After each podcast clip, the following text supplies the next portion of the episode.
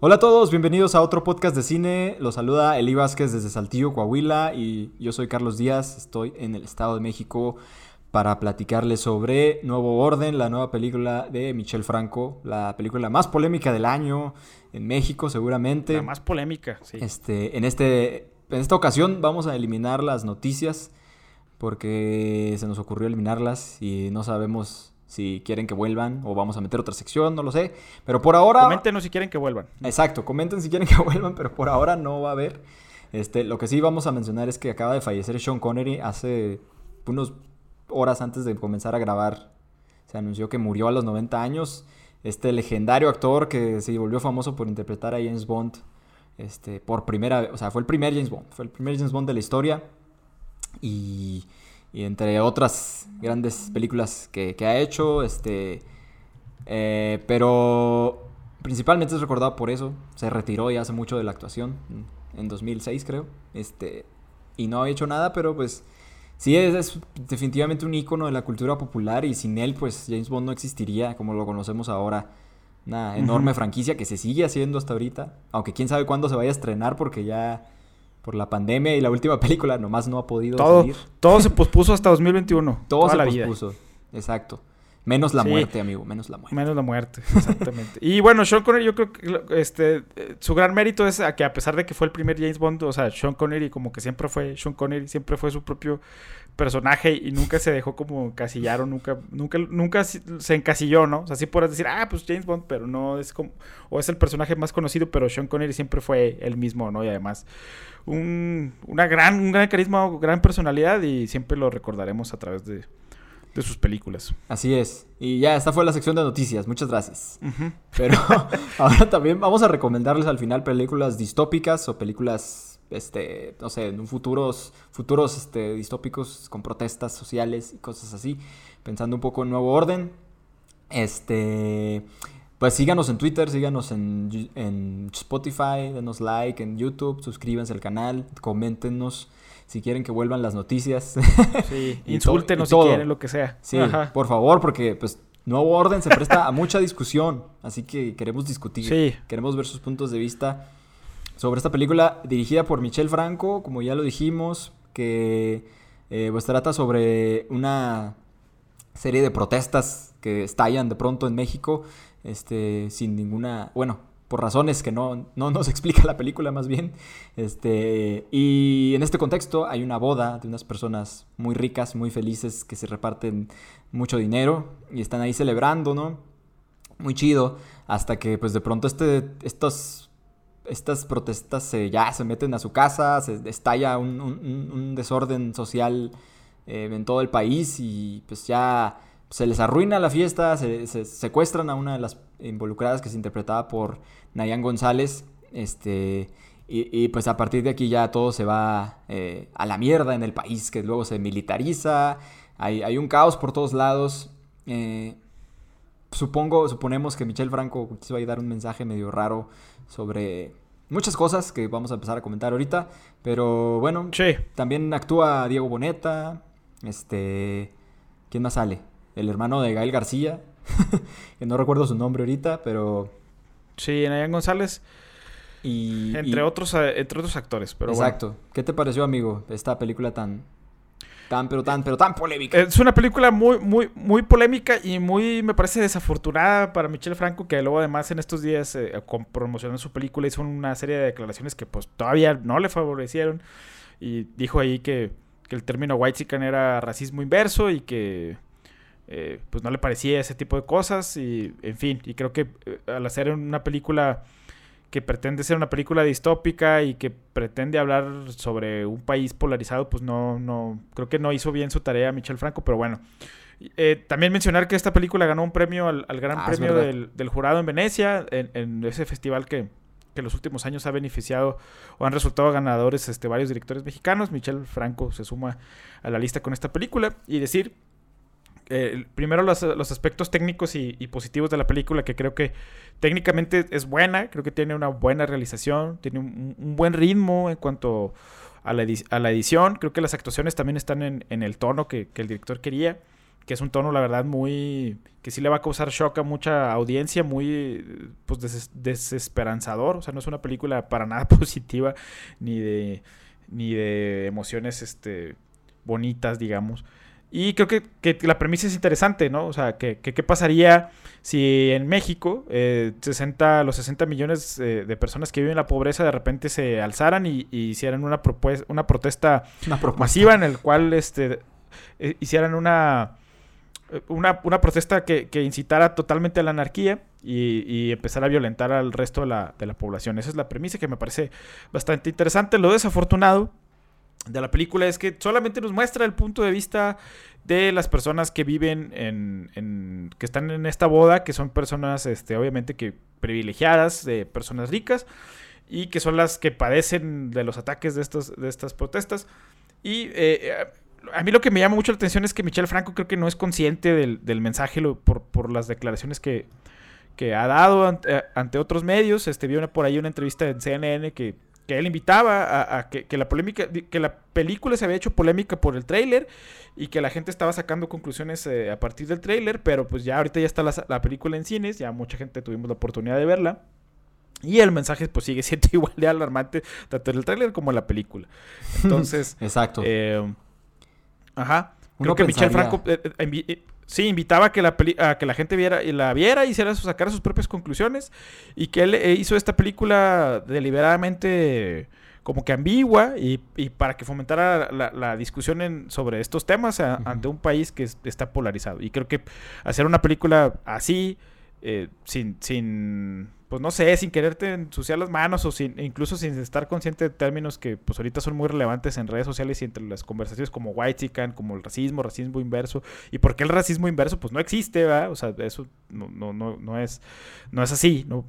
Eh, entonces, pues creo que esta película sí, no, no creo que, eh, no se malentiende porque creo que tiene un mensaje medio claro y medio, medio directo, pero más bien Michelle Franco, pues no está, no estuvo, no no estuvo claro lo que él quiso o no tenía claro en la cabeza lo que quería decir. Entonces nos presenta esta protesta pues conformada por, por personas este pues pobres que pero que son completamente violentos al entrar a esta casa donde se pues, donde se está realizando esta boda eh, violan y matan a, mucha gente y, y pues nos presenta a personajes eh, que viven en la élite, que sí están como bien desarrollados o bien como más elaborados dentro de la, dentro de la película y nos presenta a la, protesta, a la protesta sin rostro. También sí, quiero decir que no era lo, creo que no era el objetivo ese de Michelle Franco porque creo que los personajes eh, que están dentro de la boda y que son los de la élite también son retratados de una forma pues no para que hagas empatía con ellos,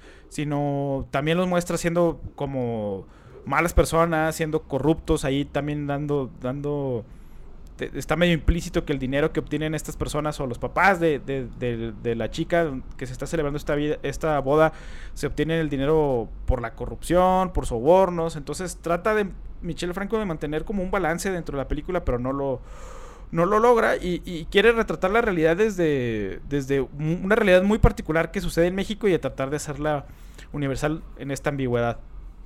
Pero la película es evidentemente hecha desde una visión este, elitista. Y lo que me parece bastante alarmante es que, la protesta luego toma, está constantemente aventando pintura de color verde, que, nos hace una alusión directa obviamente a las protestas que han pasado eh, los últimos meses y las últimas semanas este, sobre el, derecho al aborto de las mujeres y luego las hace ver como, creo que si no era la idea, pues no debió haber utilizado ese color porque las criminaliza de alguna, de alguna forma. Incluso después de que sucede esta situación en la película, toda esta protesta, pues entran los militares a tratar de poner orden, y que es la segunda mitad como de la película, y, la militarización eh, pues también es muy violenta para todos lados, pero eh, hay una escena en la que estos militares empiezan a violar mujeres y empiezan a, denigrarlas, y hay un desnudo ahí frontal que me parece muy desafortunado, que retrata este, de una forma muy desagradable a, las mujeres, porque tampoco no muestra desnudos de frontales de hombres. Entonces creo que el, eh, Michel Franco se queda como muy mezclado ahí, no, no, no supo muy bien qué hacer, y, y no me sorprende que la película sea tan polémica, este en el momento. No sé, ¿tú, ¿tú qué opinas, mi amigo? Sí, o sea, como... esta película de Michel Franco. Como comenta, sí, es, eh, o sea, Michel Franco es un director que a mí me, gusta mucho, o sea, sus otras películas son muy interesantes, ¿no? Este, después de Lucía, Las hijas de Abril, fue su última antes de esta, y Chronic, o sea, eh, Daniel y Ana, ¿no? O sea, creo que, pues es un director bastante competente, bastante, pues con ideas interesantes, este eh, lo que me parece también luego es que siento que esta película, eh, pues tal vez mostró de manera inconsciente algo, un lado de él que tal vez ni él conocía, ¿no? Porque pues esta, esta película quiere mostrar, como dices tú, tal vez este, una, una forma de como de imparcialidad, o sea, es decir, está el caos, ¿no? Y todos sufren y yo no voy a decir como de qué lado estoy, pero entonces inconscientemente se ve como de, un lado, ¿no? Sobre todo por lo que comentas de que pues el protagonismo está en los ricos y, una de la, chava que es interpretada por Nayan González es secuestrada, entonces este personaje es, como la víctima de todo esto, es como es la, a la que violentan más, es a la que le pasa pues lo peor. Que, que, pasa en esta película. Y aparte, pues ella, es, ella sí es retratada como la única buena de, los ricos, ¿no? O sea, llega una persona ahí a pedirles dinero y ella es la única que le quiere dar el dinero, eh, ella es la que se sale a buscar ayuda para esta persona, o sea, eh, o sea, sí siento que es como, ah, miren, miren a esta pobre mujer blanca privilegiada que es tan buena y miren todo lo que le pasa por sus por estas protestas, ¿no? Porque otro punto importante es que no, nunca te dice por qué surgen estas protestas. O sea, estas protestas ya están cuando iniciamos la película y simplemente se vuelven más violentas, ¿no? Pero nunca, vamos hacia adentro de esas protestas, nunca sabemos qué las provoca o cuál fue exactamente el punto, ¿no? O sea, a lo mejor te pones, puedes tú imaginar muchas cosas, pero, pero el hecho de que no te lo muestre la película, pues los hace ver como villanos malvados, simplemente que son malvados y ya, ¿no? O sea, no, no los humaniza en, ningún momento, o sea, los manifestantes son malos, ¿no? Y, eso es, un, es un grave problema, ¿no? Eh, como comenta, sí es, pues es una película bien hecha, o sea, la producción está chida, o sea, tiene buen ritmo. A mí me parece que es su película más comercial, este, tiene mucha acción, ¿no? O sea, es una película que no te aburre ni tampoco se siente como una película chafa, o sea, como una comedia romántica u otras propuestas de cine nacional que tenemos hoy en día, ¿no? Este, no se siente así, sin embargo, creo que el, problema está en otros, en otros lados. Yo vi, vi hace poco un hilo muy interesante en Twitter Ahí sí lo pueden buscar, no me acuerdo bien quién lo puso, pero el hilo estaba muy padre porque comparaba Nuevo Orden con la película El nacimiento de una nación, que es un, así un gran clásico del cine que fue pues pionero en muchos aspectos técnicos que, se usan hoy en día en, la pantalla grande y que pero que es una película muy racista, ¿no? Que, que retrata a la gente, a las personas negras como pues como malvados, lujuriosos, ahí como los, los villanos, ¿no? de la historia y finalmente los héroes son el Ku Klux Klan, ¿no? O sea, tenía ahí ideas muy, muy fuertes, muy racistas. Eh, y, este hilo pues los comparaba un poco en el sentido de que pues el director de, esa, de aquella película también era, decía cosas como que pues esta película es, es un retrato de la ficción, de, de un sentir particular, de, de la época, o sea, como que como que justificaba estas ideas ¿no? Este, de, lo que estaba retratando. Y siento yo, sentía, bueno, más bien, el hilo decía que Michel Franco también como que eh, intentaba justificarse de alguna manera o tratar de decir, no, pues es que es mi visión o es una película eh, que retrata la realidad o cosas así, ¿no?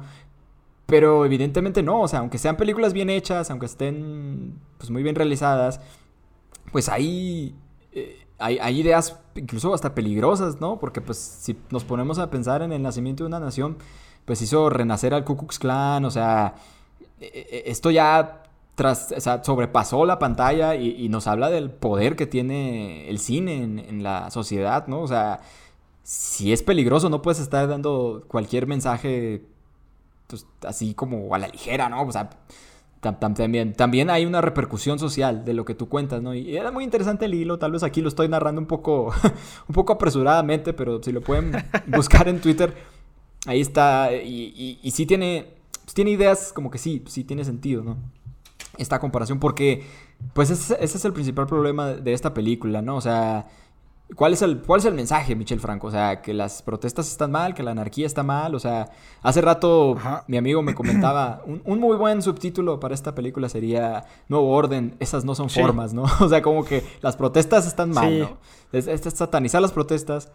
Y a, pesar de que luego a mí, a mí me generó un poco el sentimiento de, parecido al tuyo un poco, de, de decir que no estaba como hecha con tanta malicia, ¿no? Porque al final ya, ya cuando se militariza todo el asunto, sí te muestra ya personajes viviendo ya en la pobreza o en otro contexto social dentro de esta militarización y te muestra cómo ellos también sufren las consecuencias de la militarización, ¿no? Entonces ahí ya se ve un poquito la idea de demostrar las dos, las dos, los dos lados, ¿no? De, de, esta historia. Sin embargo, no ahonda mucho en esos personajes. O sea, estos personajes aparecen ya al final casi y no pues no los conocemos tanto, ni, ni tampoco son tan victimizados como los, los ricos en esta historia, ¿no? Este, yo creo que es un problema porque, pues en esta película nadie aprende nada, nadie crece, nadie, nadie, sí. no queda claro el mensaje ni, ni hacia dónde va, ¿no? E, es un, es un, detalle que tiene la película que, que los personajes no tienen, no tienen un arco, o sea, no cambian, no tienen un desarrollo, solo les van pasando cosas y, y no hay una oportunidad para que los personajes se puedan redimir o puedan hacer algo al respecto, solamente están siendo como víctimas de las circunstancias que les van pasando, que primero es esta protesta masiva y violenta y salvaje, y luego es el orden total, el, que es el nuevo orden, o sea, el, orden total, la nueva militarización, el nuevo control total desde el, desde el gobierno, pero desde la represión, desde la violencia, desde el fascismo. Entonces, eh, creo que ese es como el mensaje que, o sea, como cuidado, o sea, como que es cuidado con las protestas, ¿no? Porque esto es lo que nos puede llegar a pasar y nos va a afectar a todos de la misma forma, ¿no? Entonces, creo que no hay, eh, lo que me sorprende es la falta de empatía total con la, con la protesta, ¿no? O sea, que la protesta siempre es una, no es una, no es una masa de gente violenta y, e iracunda que, que, no tiene motivos. O sea, las protestas están conformadas por personas que tienen necesidades y tienen una, pues, no sé, o sea, están haciendo la protesta por, por algo muy en particular, ¿no? O sea, sí, sí logra simpatizar con, también yo en mi caso, o sea, lo, logras simpatizar más con el hartazgo, ¿no? De, la protesta, pero también te digo que no, creo que no era, no fue intencional de Michel Franco porque sí me ponen áreas grises a los personajes de como, como privilegiados, ¿no? Pero, pero sí terminan un mensaje muy desafortunado, creo, este y que es una película de bastante conservadora y que además Michel Franco, por las declaraciones que hace a la prensa y, por lo que dice ante los medios, que no es consciente que él mismo está en una situación de privilegio, ¿no? O sea, el solo hecho de poder dedicarse al cine, de que tu película vaya a Venecia, que tú estés viajando por el mundo hablando de cine, eh, que puedas dedicarte a eso, o sea, vienes desde una posición desde el privilegio y pues él creo que ah, interpreta esta película distópica que, que, no siento que no es tan distópica porque te lo presenta de que estamos a dos, tres pasos de llegar ahí.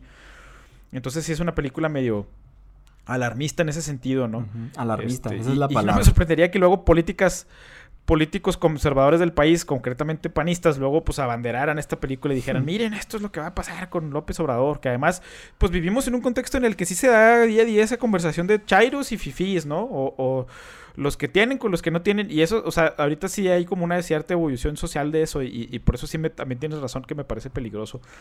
Sin embargo, yo sí creo que, o, ingenuamente tal vez creo que Michel Franco pues no lo hizo con esa intención, pero sí la película y el mensaje se le salen de las manos completamente y nos entrega esta película que si bien está bien hecha y que a lo mejor a ojos de extranjeros se pueda ver como, como otra cosa, si lo vemos nosotros como mexicanos, sí, pues te queda esa sensación de un poco desagradable, la verdad. Este, y, que al principio a mí también, cuando terminé de ver la película, sí me trataba de entender porque no quería tampoco si no, o sea, no quería como que como que también satanizar a Michel Franco, ¿no? Pero creo que sí es muy desafortunado. Creo que no tuvo claridad en las ideas y creo que, o sea, no te puedes poner a hacer una película de mensaje social cuando no tienes claro lo que está pasando en la sociedad o solamente quieres retratar lo que tú ves nada más desde tu punto de vista, ¿no? Exacto. la falta de empatía creo que es lo que aniquila el mensaje de esta película si es que tiene un mensaje, ¿verdad? Exacto. Si no muestras los dos lados pues no se puede hacer una discusión, ¿no? Porque, o sea, quien vaya, o sea, lo, interesante sería que esta película se prestara como para hablar, ¿no? El diálogo. Pero obviamente si un, como dijiste ahorita, si un panista va a ver esta película, va a salir bien contento y va a decir, sí, a huevo, esta es la mejor película, su mensaje es increíble, ¿no? O sea, pues no, o sea, debería, ellos también deberían estar ahí y cuestionar su propio privilegio y sus propias cosas, ¿no? Este, hay, hay, muchas otras películas que hablan, tocan este tema de otra mejor manera. Eh, podría mencionar eh, The Purge, que también la saga de The Purge habla como movimientos sociales radicales con ricos privilegiados, ¿no? Y, te deja muy en claro por qué eh, hay una desigualdad, por qué los pobres este, de pronto se manifiestan y, quieren derrocar este sistema, ¿no? O sea, ahí te, te explica muy bien eso la misma Parasite que pues ganó los Oscars y a muchísimos premios, o sea, aborda esta misma temática de una forma, una óptica más distinta y que te puedes empatizar de las dos, de los dos lados, ¿no? Exacto. Yo también hay otros ejemplos de cine. nosotros los nobles, hasta esa, esa comedia romántica, es, o sea, muy sencillamente, con una premisa muy fácil, los, ricos se meten en los zapatos de los pobres y entienden cosas, ¿no? Y cambian y crecen y tienen ese arco dramático que aquí no existe, ¿no? Este, y, y otra película mexicana que, me gusta mucho, que también creo que toca eso, es Los Bastardos, de Amate Escalante, ¿no? Que también es una idea muy sencilla, demuestra a unos trabajadores de Estados Unidos, eh, pues rebelándose ante su patrona en esta, ahí en una pues, casa rica, ¿no? O sea, y te muestra las consecuencias de la violencia y te muestra tanto la idea de que la violencia, pues tal vez no es la respuesta, pero también pues hay una cuestión social, hay, hay problemáticas que, que pues, te orillan a esas cosas, ¿no? Y, tal vez, tal vez, el, o sea, como que, sí, es que sí es, sí es como tú dices, o sea, el mensaje que él tenía tal vez en su cabeza iba por ahí, pero ya al momento de retratarlo, se ve, se ve otra cosa, o sea, se ve su punto de vista muy particular, ¿no? No, y digo, y es difícil desprenderse de eso. O sea, todos cargamos como personas desde un contexto de donde creces, con quién te, con quién te relacionas, eh, tu contexto social, político, etcétera, pues te impacta, ¿no? O sea, y creo que pues aquí Michel Franco no se puede, este, no se salva de eso. Pero es una película difícil de, de calificar. Yo diría ya como para ir cerrando, sí diría, le diría a la audiencia de que si tienen interés en verla, este, pues sí vayan a verla para que ustedes saquen su conclusión. Sí creo que es una película importante en este año y en México. Este, sobre todo para que sí se abra esta conversación y que, aunque incluso que estemos hablando mal de la película o que no le, o que eh, o que da estas señales o estos mensajes como encontrados, este sí creo que sería bueno que cada quien se forme su propia eh, opinión y que podamos seguir comenzando estos temas, que creo que eso es lo positivo de esta película. Yo creo que, y, también creo que el cine se divide en dos, en dos, siempre lo digo, o sea, en dos formas, o sea, como en, en, cuanto a lo que narra, el mensaje, lo que está diciendo de la película, que es lo que estamos hablando y cómo está hecha. Yo creo que por el lado de cómo está hecha también sí tiene ciertos puntos pero el mensaje a mí me parece muy mal. Entonces yo diría, si, si tuviera que calificarla como película nada más, así en cuanto a lo técnico, le pondría un, un 8, pero el mensaje yo, pues para mí terrible, este, un 1. Eh, vamos a hacer, un promedio, amigo. ¿Quieres hacer un promedio? Ajá. Entonces, ¿Ocho, haciendo como una mezcla, una mezcla de los dos, este, 8, pondría y 1, un 5. Sí. Sí. No, estoy haciendo en una calculadora porque no aprendí matemáticas. sí, por eso, por eso hacemos podcast, porque no sabemos este, Exactamente. sumar. ¿Cuánto dijiste? ¿Ocho? Yo le pondría un 5. Ah, un 5. Ajá. Ah, bueno, yo, yo, le voy a poner un 6. Este, entonces en nuestro promedio vendría siendo... ¿Qué, amigo? pues 5.5, creo. 5... Ya me tardé mucho aquí en esta operación. Sí, bueno, bueno está entre 5 y 6. sí. El punto es que tiene cosas técnicas buenas, pero pero no... No, sí, no, no, no, o sea... El mensaje es muy raro, o sea, es muy ambiguo, muy... Bueno, no muy ambiguo, más bien está como muy inclinado hacia un lado que tal vez no debía ser. Sí, creo que ya, ya, nos repetimos mucho. No sé si ya dijimos todo, pero es una es una película extraña, ¿no? Tal vez sí sea su peor película. No sé si muy probablemente, yo creo que en cuanto a la realización o la, la, mano, no creo, pero en cuanto al mensaje, pues sí es muy desafortunado. Creo que a lo mejor él pensará que lo estamos este, malinterpretando, que es una película incomprendida, pero pues la mayoría de las personas o muchas personas en redes sociales y críticos pues no están de acuerdo, aunque eh, en el extranjero pues sí le está yendo bien, que te digo que eso es un fenómeno que pues, a mí me parece interesante. Sí, en exacto. fin. Bueno, Este, bueno, pues este, ahora vamos a pasar a la sección de recomendaciones que tomamos en cuenta un poco esta película o tratamos de, hacer algo similar o bueno, como una temática que fuera similar, mejor hecha, ¿no? Tal vez para reflejar un poco que las películas, este, con esta temática social y de protesta, pues sí se pueden hacer bien de otra manera y hay muchísimos ejemplos y ahorita les vamos a dar este cuatro, ¿no? Sí. ¿Tú quieres empezar tu amigo? Sí, yo, yo mi primera recomendación es eh, una película del 2009 eh, dirigida por el director sudafricano Neil Blomkamp, es Distrito 9. Una película, pues sí, medio distópica, medio de ciencia ficción, este, interpretada su personaje principal por Sharto Copley. Eh, es una película eh, que habla sobre una nave que se queda varada ahí desde 1982 a las afueras de Johannesburgo y que luego estos eh, alienígenas que se les llama los prawns empiezan a hacer su propio barrio ahí porque pues no se pueden ir a su casa, ¿verdad? Entonces quedan atrapados aquí en la Tierra, específicamente en Sudáfrica. Y hay un el personaje interpretado por Copley, es un burócrata ahí que es de como de asuntos internos de aliens entonces que va y luego supervisa y está viendo cómo, cómo están viviendo estos aliens. Y se le, eh, tiene una situación con uno de estos aliens que le avienta algo, un fluido. Y vemos cómo este personaje se va transformando en un alien eh, conforme progresa la película. Eh, los temas de la, de la, película son muy claros. Ese, habla, aparte, pues está situada en Sudáfrica, que no hace más de 30, 40 años, pues se vivió el apartheid que que, o sea, y que esta película hace referencia directa a ella. Entonces, es una película que habla sobre el racismo, la xenofobia, incluso el especismo. Y que luego este personaje que al, ser un burócrata que está ahí como, eh, pues checando y como medio maltratando a los aliens, pues ahora se empieza a, transformar en un alien en él mismo, ¿no? Entonces, cada vez empieza a procesar su realidad y su mundo de una forma como distinta. Eh, esta película estuvo nominada a los Oscars por, como mejor película, como mejor adaptación, como efectos visuales, como mejor edición. Y a mí me gustan mucho las películas de Neil Blomkamp. Eh, es un director que, que, a mí me gusta mucho ver, que si bien ya no ha tenido tanto, no ha alcanzado el prestigio que tuvo con esta película, este, sí es un, director que tiene una estética como muy, que la puedes ubicar muy fácil, como medio futurista, pero siempre como en, en decadencia. Otras películas de él pues son Elysium eh, Chapi. Eh, ha hecho algunos cortometrajes de, horror, de, ficción que también son, que están como bajo la misma temática, no, no del racismo y así, pero como con una cierta estética muy similar.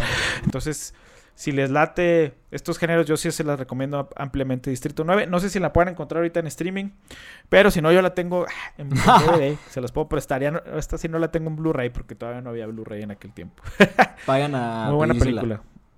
Sí, muy chida. Y un, gran ejemplo de cómo la ciencia ficción eh, se usa en muchas ocasiones para tratar temas sociales, este, de una manera tan simple como esa historia que acabas de, relatar. O sea, eh, así de sencillo se muestra como las problemáticas sociales, lo que hay ahí, este, eh, lo que tal vez quiso hacer Michel Franco, muy en el fondo, muy en el fondo, pero retratado directamente desde el punto de vista de los oprimidos o de los discriminados, ¿no? Que es una gran película, yo también la recomiendo, tampoco sé dónde esté, pero búsquenla, bájenla, está muy chida. muy este, bien. Y bueno, yo les voy a recomendar otra película muy diferente, tal vez en tonalidad, pero no tanto en el mensaje. Aunque yo, yo estaba, es que tuve un pequeño problema porque no sabía ya si estábamos hablando necesariamente de distopías sociales o de protestas, entonces tal, traté de hacer como una mezcla de ambas, ¿no? Y voy a recomendar eh, una película animada que seguro ya muchos han visto que se llama The Lego Movie, que es la película basada en estos bloques de construcción, en estos juguetes que, que pues es el, es el, yo creo que es el mejor comercial cinematográfico que han hecho en la historia. O sea, es el mejor product placement del mundo. O sea, es, una historia tan bien hecha, pero al mismo tiempo te quieren vender Legos, ¿no? O sea, pero está muy bien hecha. O sea, esta, película la dirigieron eh, Phil Lord y Christopher Miller, que siempre estos directores trabajan juntos. Eh, o no sé si siempre, pero casi siempre. Casi eh, siempre, sí. Casi siempre, ¿no? Este, cuenta la historia de, de un pequeño obrero Mm, anónimo en esta sociedad de Legos que se llama Emmet, que tiene la voz de Chris Pratt en inglés. Este, que pues él vive muy feliz en su rutina, es, está completamente ahí este, metido en su onda, no le, no le preocupa nada, ¿no? Él es, siempre está muy feliz hasta que de pronto descubre que hay como, hay una sociedad secreta de, de lo que le llaman ahí maestros constructores, que son pues este, muñequitos Lego que pueden construir cosas como de lo que a partir de su imaginación, ¿no? Pueden crear eh, naves o armas o lo que sea, ¿no? Eh, y, tienen, tienen como ahí una idea de, derrocar a, este, a, un villano que es el que controla esta sociedad que se llama el presidente Negocios, que es la voz de Will Ferrell. Este, y básicamente pues es una premisa muy básica, muy clásica de, de, la lucha social y de, y de, y de salir de este, de este sistema pues cuadrado que nos, que nos mantiene como en nuestro papel siempre, ¿no? Tú tienes tu, tu, papel, tu personaje, lo cumples con él, cumples con tus funciones en la sociedad y, ya, ¿no? Eso es lo que tienes que hacer, ¿no? Y, esta película, pues es un mensaje, evidentemente es, es, infantil, o sea, es para niños, pero, pero me parece que es importante para todos, ¿no? Y es lo que hace esta película tan chida, ¿no? Que es como, como salir de esto y como usar tu imaginación para salir de esto. Y ahí es donde la película hermana muy bien su elemento principal, que son los legos, con, con, con este mensaje, ¿no? Eh, al rumbo al final, incluso rompe la cuarta pared de una manera que a mí me parece extraordinaria, o sea, ya se, va, se va por otro lado, ¿no? O sea, la película empieza en un lugar y termina en otro completamente distinto que, que ya nos habla de otra cosa mucho más eh, profunda, ¿no? De por así decirlo, ¿no? Este, me parece a mí una gran película animada, visualmente también se ve muy chida, ¿no? Ahí combina como un poco el stop motion con la animación digital, este, Ah, gracias a esta película tenemos también una sensacional película de Batman, ¿no? Que es la de Lego Batman, con la voz de Will Arnett, que aquí, aquí es donde apareció por primera vez. Que también es muy buena la, película de Lego Batman. Este, y pues, a mí me parece que Will Arnett es un gran Batman. Cabe mencionar. sí, es muy buen Batman. Sí, este una película bastante divertida y que sorpresivamente sí tiene ahí un mensaje social. Claro que hay que tomarlo sus proporciones. es mucho más el, comercial del ego y la aventura y todo eso, pero sí tiene ahí su toque de crítica social. Es un comercial muy, bien hecho. muy buena recomendación. Y luego hay gente que se las ha recomendado y luego me ven mal, ¿verdad? Porque, me los entiendo, los entiendo. Dicen, ay, no, ¿cómo voy a ver eso? Es un comercialote. Pues no, porque ellos están mal, amigo. Ellos se lo pierden porque es una gran película. Cada quien, Y la secuela también es muy buena. O sea, una secuela también es muy buena. Sí. bueno, yo eh, pasando a mi segunda, a mi segunda eh, recomendación, eh, es una película que no, no es muy conocida, se llama Equilibrium. Yo, yo no la he visto, por, cabe mencionar. Por Kurt Wimmer del 2002, este, el personaje principal es interpretado por Christian Bale como John Preston. Y en su momento creo que esta película se le criticó mucho porque estaba muy, salió muy cerca de Matrix y ya empezaron a salir como muchas películas parecidas. Entonces, estéticamente y en cuanto a la... es una película de acción. Eh, sí, sí es parecida a, Matrix. Pero creo que esta película intenta ir un poquito más allá. Pues sí, como Matrix. Pero, eh, pero creo que pero sí tiene cosas distintas. Trata... Sí, sin Keanu Reeves y con Christian Bale y luego la ropa es un poco parecida. Entonces sí, sí, sí, sí. sí es como una especie de knockoff, pero yo creo que sí es una película distinta. Eh, la película habla sobre un, este, un estado totalitario ficticio eh, en donde de, que después de la Tercera Guerra Mundial esta sociedad decide suprimir todas las emociones de los humanos. Entonces hay unas drogas que se les dan a los humanos para que no tengan emociones. Y constantemente este personaje que interpreta Christian Bale es un agente del gobierno en los que van a las afueras de este, de este estado totalitario y hay gente que hay una resistencia que buscan preservar los libros y buscan preservar, eh, pues sí, como la cultura y las emociones.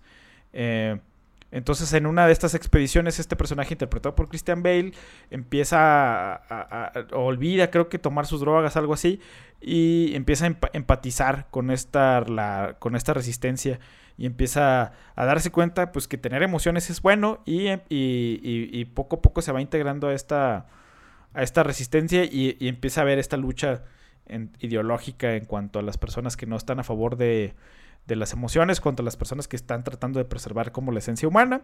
Y creo que aquí es donde la película intenta ir un poquito más allá, si bien eh, si hay el llamado Kung Fu que vemos en Matrix, o sea, Kung Fu con, pistolas, hay secuencias de acción. Nunca veo ese término, amigo. El Gun, Fu, sí, es, como, como una especie ahí de subgénero del cine, Gun Fu. Este, eh, y en los videojuegos también se da mucho. Entonces yo creo que la película sí trata de ir un poquito más allá. Ya ha generado, es una película de culto. Eh, ¿no? Pero como les digo, no tan, no tan conocida. Entonces, si tienen la oportunidad de verla y les gustan las películas de acción, pero que pues no sean solo balazos y, y, golpes sin sentido, esta película sí intenta hacer una crítica social. Y muy importante que ahorita que estamos mencionando, las recomendaciones que estamos dando, contrastando con Michel Franco, que creo que es eso, que creo que, creo que eso le faltó a la película de Michel Franco, empatía con el otro, con la protesta, con, con los desprotegidos, ¿no? Porque en, estas películas se trata de eso, de que un miembro de un cierto grupo social de repente cambia de lado, ¿no? Y, entonces los dos lados empiezan a entender cosas uno del otro. Y creo que eso es lo que le faltaba a Nuevo Orden, digo, vinculando estas películas Con, con la que reseñamos. Yo no la he visto, amigo, pero tomo tu recomendación. Como pregunta. Sí, la verdad está buena. Siento que te va a gustar. Pregunta abierta: ¿cuál te gusta más, Matrix o Equilibrio? No, bueno, Matrix pues es mucho más influyente. Pero Equilibrium creo que tiene lo suyo y este, aunque sí tienen ciertos rasgos que son similares, estéticamente es muy, es muy distinta y la, la acción es, es diferente también. Ok. Muy bien. Pues mi última recomendación en este tenor distópico, protestístico, este, etcétera, eh, voy a recomendar Land of the Dead de 2005, que es la cuarta entrega de la saga de George A. Romero, que inició en los 60 con eh, Noche de los Muertos Vivientes, luego Amanecer, luego El Día de los Muertos, ¿no? Eh, y esta es la cuarta que salió pues, muchos años después de Día de los Muertos, que es de los 80 y continúa en este mismo mundo, pero pues ubicado, digamos, en otra parte del mundo y en otros, en otro contexto. O sea, lo interesante de esta franquicia de zombies es que cada vez te muestra un punto diferente de cómo la sociedad lidia con esta epidemia, ¿no? Y en, para Land of the Dead, pues nos ubica en un mundo donde la, epidemia zombie ya está muy, muy avanzada, o sea, ya como que ya pasaron muchos años.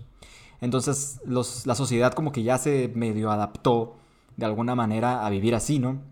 Entonces se ubica en una ciudad, que no recuerdo cuál es, pero es una ciudad que está como muy segura o muy protegida de, de las hordas de zombies.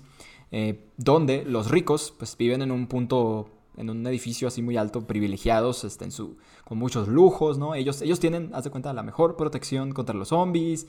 Ellos viven bien chido y naturalmente quienes están en, un, en una en punto social más abajo, pues ellos sí tienen que batallar más, o sea, tienen que cuidarse más, más de los zombies y cosas así. Entonces, la película trata mucho sobre la desigualdad eh, en este futuro pues deteriorado, ¿no? El villano es interpretado por Dennis Hopper, este, también tiene la actuación de Asia Argento, que es la hija de Darío Argento. De Darío eh, Argento. Eh, amigo amigo de, George A. Romero. Que bueno, pues creo, creo que es una película muy chida, muy interesante, tanto por el tema social como porque esta película ya creo, siento que se va un poquito más por la acción, a diferencia de las otras tres pasadas, ¿no? O sea, esta película está más, como, como suele decirse en inglés, el over the top, ¿no? Ya está más exagerada, como más violenta, más... Hay, hay balazos, explosiones, cosas así, que también pues la hacen muy interesante. Y otra cosa muy interesante de esta película es que los zombies ya son un poquito más conscientes. Eh, hay, hay, hay, una especie de mensaje claro de, de cómo pues las, este, las personas privilegiadas, ¿no? Se, se, de pronto ven su posición privilegiada amenazada, ¿no? Pero aparte de, los mismos humanos que están como revelándose ante el sistema, también los zombies de alguna forma lo hacen, lo cual ya se me hace otra genialidad de este gran maestro del terror.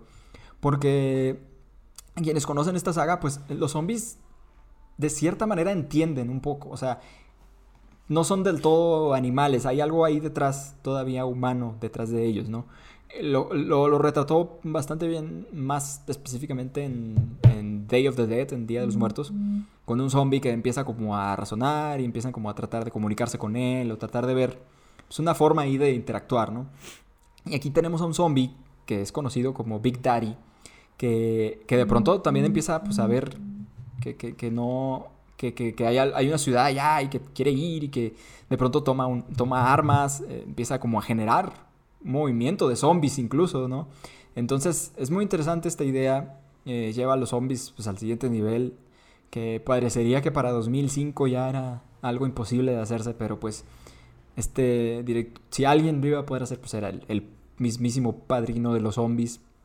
Que es George Romero y que, pues generalmente las películas de zombies tienen mucho tema social también, ¿no? Hablando un poco de... Sí, o sea, como que el mismo monstruo está eh, asociado directamente con, eso, o sea, es una misma crítica social, el mismo origen del monstruo. yo creo que todo el terror chido o las criaturas o sí siempre son una como... Eh, tienen que ser una referencia a algo más, o sea, no puede ser el, el monstruo como tal, tal cual, o sea siento que eso le agrega como más. Exacto. Más carnita a, la historia. Como decías, como tu, se parece un poco a tu opción de Distrito 9, ¿no? O sea, alienígenas, ¿no?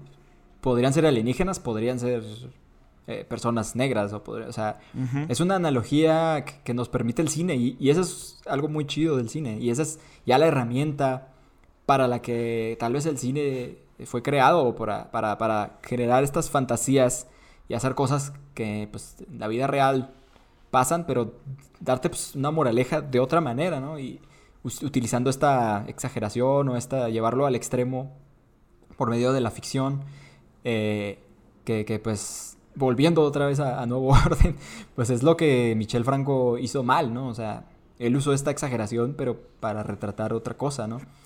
Que, que, pues, las herramientas están ahí y, y, sirven para eso, o sea, es decir, yo creo que pues el cine sí, sí también sirve para dar mensajes, ¿no? O sea, de lo que sea, buenos y malos y, y, de alguna manera cuando tocas temas sociales, pues siempre hay que hacerlo con cuidado o al menos con empatía. Me gustó mucho que usaras esa palabra, o sea, es, es eso, simplemente tener empatía porque pues hablar de una sociedad es hablar de un chingo de puntos de vista diferentes, hablar de muchas culturas, hablar de pues vivimos en un mundo repleto de, personas eh, con muchos contextos sociales y pues hablar de eso pues es, tener, hay que tener empatía con todos, ¿no? Hay que ver la, ver la foto grande, ¿no?